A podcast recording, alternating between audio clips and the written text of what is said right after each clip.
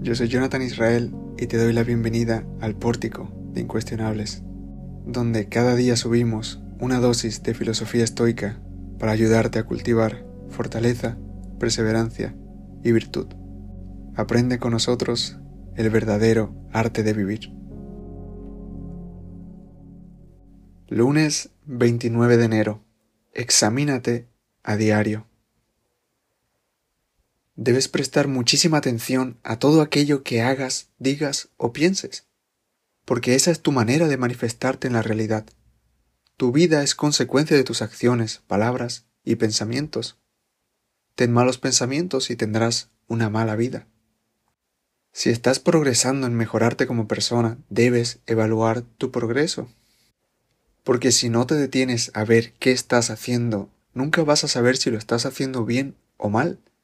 Y mientras más tiempo pases sin evaluarte, más lejos estarás de tu meta. Por tanto, más miserable serás. Marco Aurelio escribió, No es fácil encontrar a alguien que sea desgraciado por dejar de entrometerse en el alma de los demás pero quienes no siguen con atención los movimientos de su propia alma, inevitablemente serán desgraciados. Es mucho más fácil hacer mal las cosas que hacerlas bien. Por eso estás escuchando este podcast, porque quieres mejorar algo en ti y crees que aquí puedes aprenderlo. Ya eres consciente de que el carácter humano prefiere lo cómodo y perjudicial antes que lo bueno pero esforzado. Entonces, en el momento que dejas de prestar atención a lo que sucede dentro de ti, estás condenándote a fracasar. Esa es la realidad.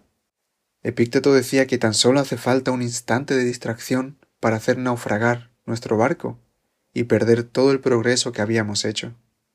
Lo mismo sucede con nosotros. En el momento que dejas de prestarte atención, estarás perdiendo tu progreso. Los estoicos eran muy conscientes de ello. Séneca siempre evaluaba su jornada antes de dormirse. Se presentaba a sí mismo como ante un juez que evaluara sus acciones. Se preguntaba ¿Qué defecto te has curado hoy? ¿A qué vicio te has opuesto? ¿En qué aspecto eres mejor? Sabía que de no hacerlo, sus vicios iban a ir calando más profundamente en su alma, lo cual los haría más difíciles de extirpar. Por ese motivo decía también, repréndete tú mismo, tanto como puedas, Infórmate sobre ti mismo, desempeña primero el oficio de acusador, luego el de juez, por último, el de defensor. Alguna vez, castígate. Y así finalizaba su jornada, sintiéndose tranquilo de haber prestado atención a sus síntomas con el fin de curar las enfermedades de su alma. Y a veces lo evitamos. Evitamos evaluarnos porque somos muy duros con nosotros mismos, lo cual no es malo, ser duro con uno mismo es necesario. Ningún cambio duradero se siembra con suavidades.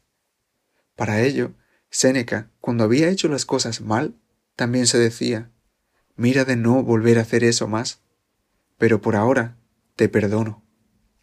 Él se perdonaba a sí mismo, se lo decía a sí mismo, y el perdón no es olvido, porque si olvidas tus errores, estás asegurándote el volver a cometerlos. El olvido es aceptar lo que ha sucedido de tal manera que no siga dañándote el alma, lo que significa progresar a partir de tus errores. Consérvate bueno.